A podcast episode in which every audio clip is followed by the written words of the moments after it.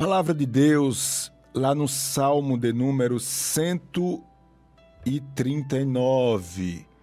Salmo 139, verso 23 e 24 está escrito: Sonda-me, ó Deus, e conhece o meu coração. Prova-me e conhece os meus pensamentos. Vê se há em mim algum caminho mau e guia-me pelo caminho eterno. Eu vou repetir: sonda-me, ó Deus, e conhece o meu coração. Prova-me e conhece os meus pensamentos. Vê se há em mim algum caminho mau e guia-me pelo caminho eterno. Algumas coisas que adoecem a nossa alma. Meus queridos e amados irmãos, nós temos dificuldade de parar um pouquinho e olhar para dentro de nós mesmos. A vida é um corre-corre. Nós temos muitas preocupações que vão retirando a nossa energia. Nós, por vezes, se envolvemos em alguns embaraços nessa vida, não é assim? E o momento de meditação, o momento de procurar entender o que está acontecendo lá dentro da nossa alma, isso muitas vezes fica sempre para depois, depois e depois. Eu não tenho dúvida que a oração é um desses momentos que nós podemos organizar as prateleiras espiritualmente falando da nossa vida. Sabe aquela bagunça que às vezes está em casa e a gente tem que parar e organizar? Pronto, a nossa vida também. Às vezes fica essa bagunça e tem que parar. Mas nós temos essa dificuldade. Nós temos dificuldade de entender as causas de algumas enfermidades que atingem a nossa alma e atingem as nossas emoções. Eu acho belíssima essa passagem bíblica, porque o salmista ele demonstra uma coragem muito grande. Ele sabendo dessa dificuldade e da falta de capacidade dele entender de forma justa e claro o que se passava com ele, ele agora pede a Deus. Ele faz uma oração belíssima.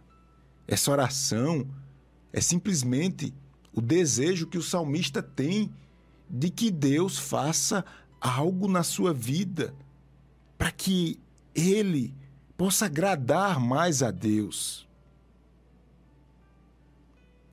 Quando alguém fatura um membro do corpo e tem um, algum, alguma, algum problema né, num, num, no osso, quebra alguma coisa, você vai ao médico e o médico ele precisa passar um raio-x. Esse raio-x é justamente porque o médico olha pela experiência, ele olha assim, em alguns casos ele já sabe o que aconteceu, mas ele não está vendo por dentro. E aí ele pede o raio-x. Com o raio-x ele vai ver direitinho o tamanho do trauma e vai tratar. Do mesmo jeito é essa oração para nossa vida espiritual, para nossa alma. Quando você diante de Deus diz, Deus, vê o que é que está me adoecendo, o que é que aconteceu aqui dentro de mim. Se tiver alguma coisa ruim, Senhor, pode tratar, pode cuidar, pode movimentar as coisas. Aleluia retira de mim. E só a partir desse raio-x é que vem o tratamento. Quando nós falamos de saúde espiritual, eu estou lhe mostrando que, se você não trata da sua alma, você compromete toda a sua vida. Não adianta você construir algo se você não tiver a sabedoria de Deus Porque do mesmo jeito que você constrói com as suas mãos, com as suas próprias mãos você vai destruir. Eu estou dizendo que você precisa de saúde para continuar avançando. Você precisa de saúde para que a sua vida não seja comprometida. E diante desta palavra, eu quero, a partir de agora, lhe mostrar algumas situações ou algumas enfermidades que podem comprometer a sua saúde e toda a sua vida. A primeira situação são áreas da nossa vida que nós não tratamos. Eu não sei você, mas tem alguns temas e alguns, como eu posso dizer, algumas, algumas mensagens bíblicas que me incomodam muito. Me incomodam muito. E eu já percebi que é uma forma de defesa.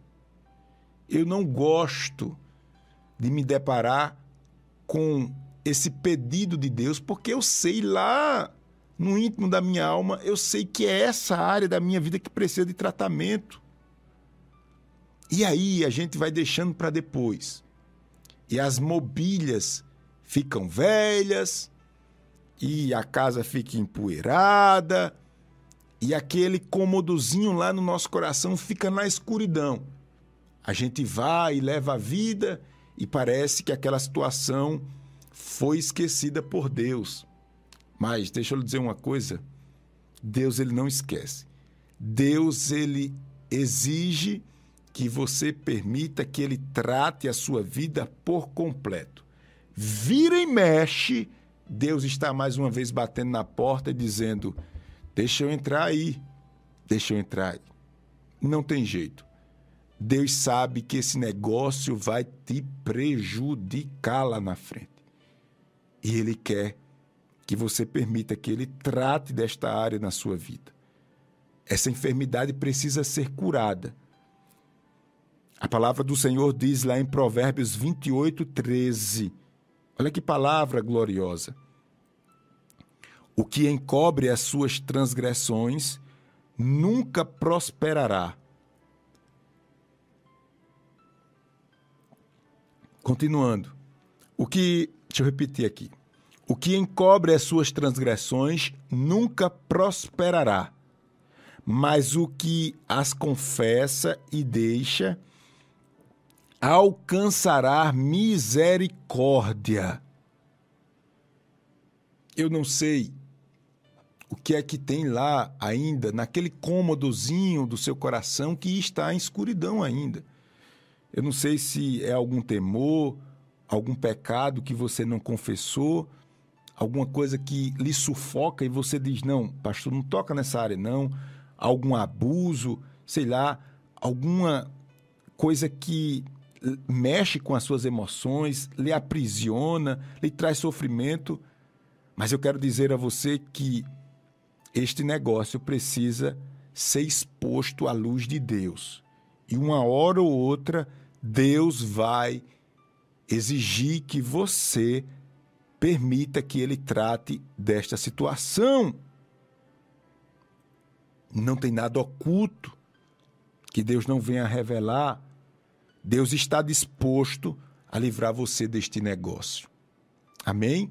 Então, pastor, deixa eu ver se eu entendi. Quer dizer, pastor, que tem algumas coisas que a gente evita, a gente deixa para depois, a gente vai arrumando nosso jeitinho, né? É, não é só você não, eu também faço isso. Tem algumas coisas na minha vida que eu entendo que são sensíveis, preciso melhorar. É uma brecha, é uma falha e Deus quer tratar. Esse negócio pode estar adoecendo e comprometendo a sua vida. Áreas não tratadas. Primeiro, acabei de falar. Segunda coisa que pode estar adoecendo as nossas vidas. E aqui eu quero uma conversa séria com você. Tenha paciência, escuta essa mensagem até o final. Deixa eu lhe falar uma coisa. Olhe, Deus ele rejeita no íntimo da sua alma, o que nós chamamos de comodismo. O comodismo é o que a gente chama no, no popular de preguiça. Mas deixa eu lhe falar uma coisa.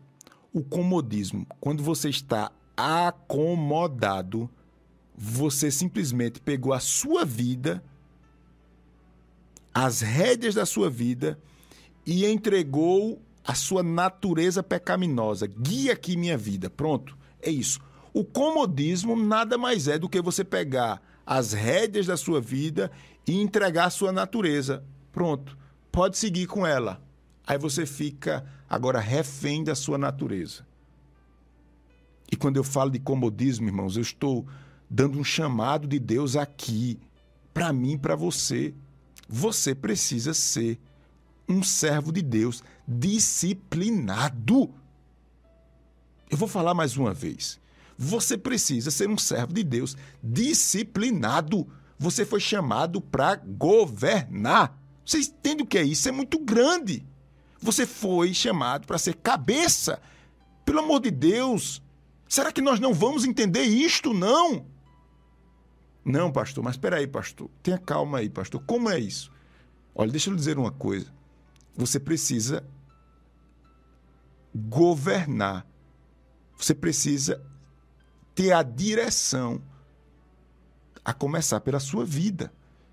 Como você vai falar de governar se você não se controla? E aí eu posso passar, por exemplo, pela alimentação. Você sabe que você está acima do peso. O médico diz: rapaz, tu tem que parar de comer isso. Você não se controla diante de um prato de comida. Você está acomodado. Você entregou sua vida, as rédeas da sua vida, para a sua natureza. E você não se controla diante de um prato de comida. Eu vou dar outro exemplo. O médico diz, você sabe que o corpo é templo e morada do Espírito Santo, né? Não que o médico diga isso, mas você sabe que o corpo é templo e morada do Espírito Santo. É um médico diz assim, ó, você vai ter que fazer exercícios físicos, senão você vai morrer. Senão você vai ter uma velhice comprometida. Daqui a pouco você vai estar tá, ter que tomar um monte de remédio. Tu não come isso. Não pode comer isso, diminui isso aqui, tem que baixar o peso, tem que fazer exercício físico. Você não consegue fazer isso. Você vai conseguir fazer o quê? Aí quando você está diante de um apelo, por exemplo, os homens passam muito por esse apelo, um apelo pornográfico, como é que você vai se controlar? Como é que você vai vencer a pornografia, por exemplo, se você está num comodismo, você não, você não.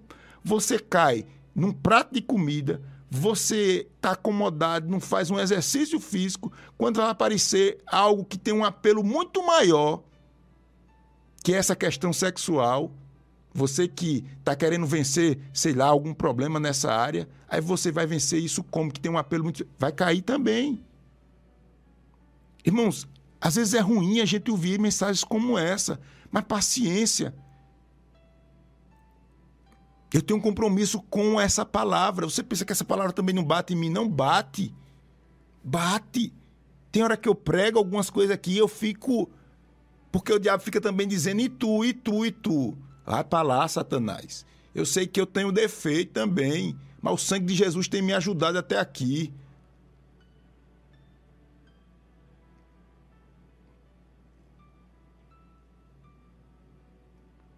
Você precisa, como eu disse ainda há pouco, você precisa dizer: eu vou para a luta em nome de Jesus.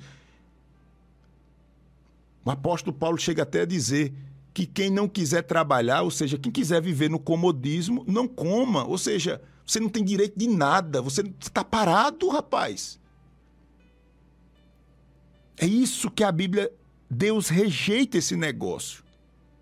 Quem está entendendo essa palavra, hein? Às vezes eu prego assim, eu fico pensando, será que os irmãos entendem o que o Espírito Santo está falando conosco? O tema dessa mensagem é algumas enfermidades que adoecem a nossa alma. eu falei de áreas não tratadas, agora eu falei, terminei de falar da preguiça, que a gente chama de comodismo. E tem um versículo aqui que eu esqueci de citar, Mateus 11, 12, para a gente ir mais à frente, falando sobre o comodismo ainda. A palavra do Senhor diz assim, ó. Olha que palavra gloriosa, viu? Veja lá. Está escrito, Mateus 11, 12. Desde os dias de João Batista até agora, o reino de Deus é, tomada, é tomado por esforço. Eu vou repetir. Desde os dias de João Batista até agora, o reino de Deus é tomado por esforço. E os que se esforçam se apoderam dele. Não tem mais nem o que explicar. Moleza você pode encontrar em outro canto. Para as coisas de Deus e para você ter uma vida próspera e saudável, você não tem moleza. Você vai ter que se movimentar e buscar o domínio próprio e sair desse comodismo, desse blá blá blá, dessa conversa mole, dessa paralisia. Você vai ter que sair. Está adoecendo a sua vida. Comodismo. Vamos lá. Deixa eu falar de mais um aqui. Pastor, algumas coisas, né, pastor, que adoece a nossa alma e compromete toda a nossa vida. É isso que o senhor está falando aí? Certo, é isso mesmo. Sabe outra coisa que é um, um mal horrível na nossa vida? Se chama orgulho. O orgulho. Tiago, capítulo 4, versículo 6, está escrito: Ele, Deus, nos concede graça maior. Ou seja, Deus nos dá maior graça. Por isso, diz a Escritura: Deus se opõe aos orgulhosos mas concede graça aos humildes. Se você puder, repita comigo. Deus concede graça aos humildes. Deus concede graça aos humildes. Ninguém quer se apresentar aparentando fraqueza. Isso é natural. É natural que você de alguma forma, se apresente mostrando que você tem o um controle da situação e que você é uma pessoa que tem domínio, né? que você tem força. Mas no mundo espiritual você precisa entender que Deus ele é atraído pelas pessoas fracas. Isto quer dizer que, em outras palavras, Deus ele é atraído por pessoas que conhecem as suas limitações. É um imã que chama Deus. Agora, olha só, porque o diabo trabalha, o, diabo é, trabalha no, na fake news.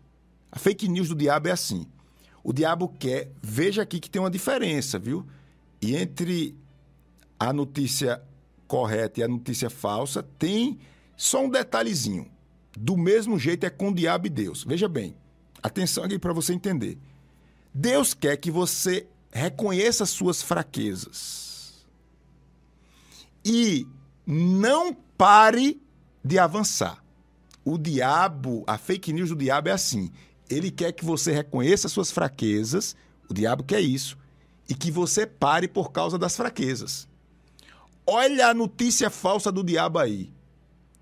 Aí muitos acham que são humildes porque reconhecem sua fraqueza. Mas se você reconhece suas fraquezas e para de avançar, você está avançando no propósito do diabo para a sua vida. A humildade, irmãos, repito, é reconhecer a fraqueza, mas a fraqueza não é possível lhe parar, porque Deus é maior do que a sua fraqueza. A peste do orgulho é você ter fraqueza, até reconhece a fraqueza, mas você para diante das suas fraquezas. Isso é o orgulho. O orgulho não é só você, eu, eu sou, não. Você sabe que não é. Mas você está parado. O seu não ser lhe paralisa e lhe coloca para trás lhe subjuga. E esse negócio chamado orgulho, essa praga, tem marcado a nossa geração. É um bocado de menino tudo abestalhado, leso, nhenhenhen, é um negócio mole, sem. É um povo sem, sem, sem desejo de buscar coisas novas, de avançar. É tudo se dói é o politicamente correto. Não fala assim, não, que eu choro. Eu... Vai pra lá. Em nome de Jesus, pare com isso! Pare com esse negócio de se vitimizar com tudo. E pastor, é porque passou e não falou comigo. É porque falou também assim. Você é um guerreiro de Deus. Você precisa, você precisa avançar, você precisa reinar, você precisa construir, você precisa honrar sua família, você precisa trabalhar para dar o melhor para sua casa. Sua esposa precisa olhar para você e dizer: "Aqui eu estou seguro com meu esposo". O esposo precisa olhar para a esposa e dizer: "Eu conheço a minha esposa, é uma guerreira". Aí está cuidando dos meus filhos, lutando comigo, uma mulher de Deus, de oração. Agora é um não me toque medonho e fica só nisso. Só nisso. Só nisso. O orgulho tem sido uma forte marca nessa geração. Quantas pessoas estão em dificuldade, em sofrimento? Muitas. Até sabemos como chega a ajuda ou como ajudar essas pessoas, mas simplesmente nós não podemos, porque o orgulho, o eu acho, eu acho, eu acho, o fake news do diabo embebedou muita gente. E perceba que é só um detalhe entre a notícia verdadeira e a notícia falsa. O diabo quer que você reconheça suas fraquezas e fique com ela. E pare ali. Deus quer que você reconheça suas fraquezas e avance com elas, porque Deus é na sua vida.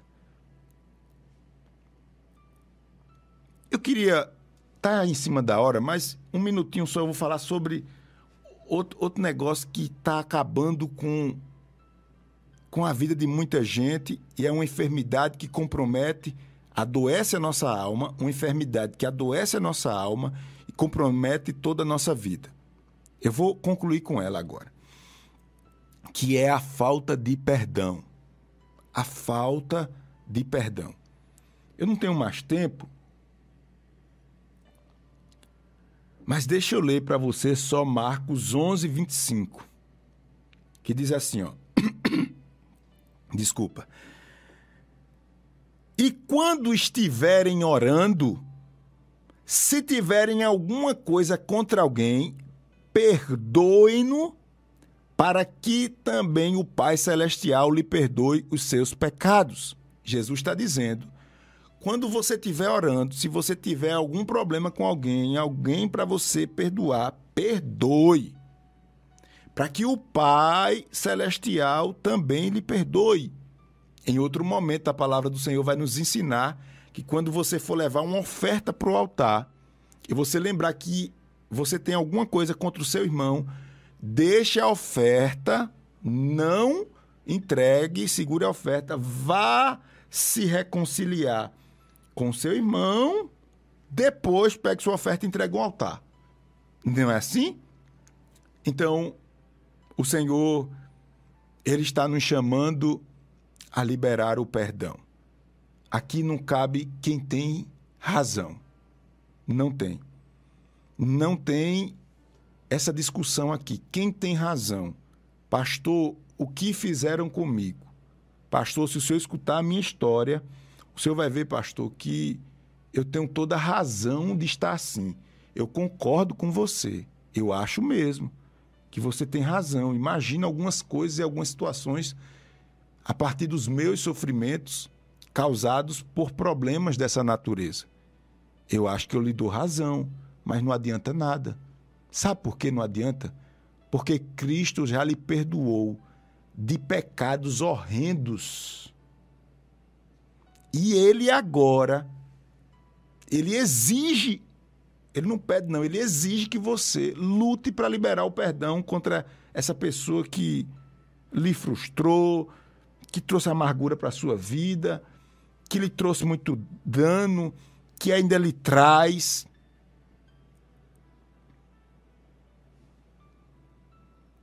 E entenda que, eu vou encerrar agora. O perdão não é um sentimento. É difícil você ter vontade de perdoar. Como é que você vai ter vontade de perdoar um miserável desse? Não tem como. Não é sentimento. O perdão, dificilmente nós vamos sentir vontade de perdoar. Mas você precisa entender que o perdão é uma decisão. Eu vou decidir, pastor. No mínimo, eu vou dizer amém quando terminar essa mensagem daqui a pouco. Eu vou dizer amém, me comprometendo com Deus a lutar contra este negócio. Eu vou lutar. Quer dizer, pastor, que não adianta nem a gente ver diante de Deus se a gente tem razão ou não. Não adianta. Esqueça isso. Mas, pastor, esqueça isso. Esqueça isso. Ele exige que você tome essa decisão. Se você não tomar essa decisão, você estará bloqueado no mundo espiritual e seus pecados não serão perdoados. Consequentemente, sua salvação estará comprometida. Isso é muito difícil, irmãos. É muito difícil. É muito difícil. Mas que o Senhor nos ajude, que essas enfermidades sejam curadas em nome de Jesus das nossas vidas. Caso contrário, elas vão comprometer toda a sua história, todo o seu futuro. Que Deus nos abençoe. Em nome de Jesus.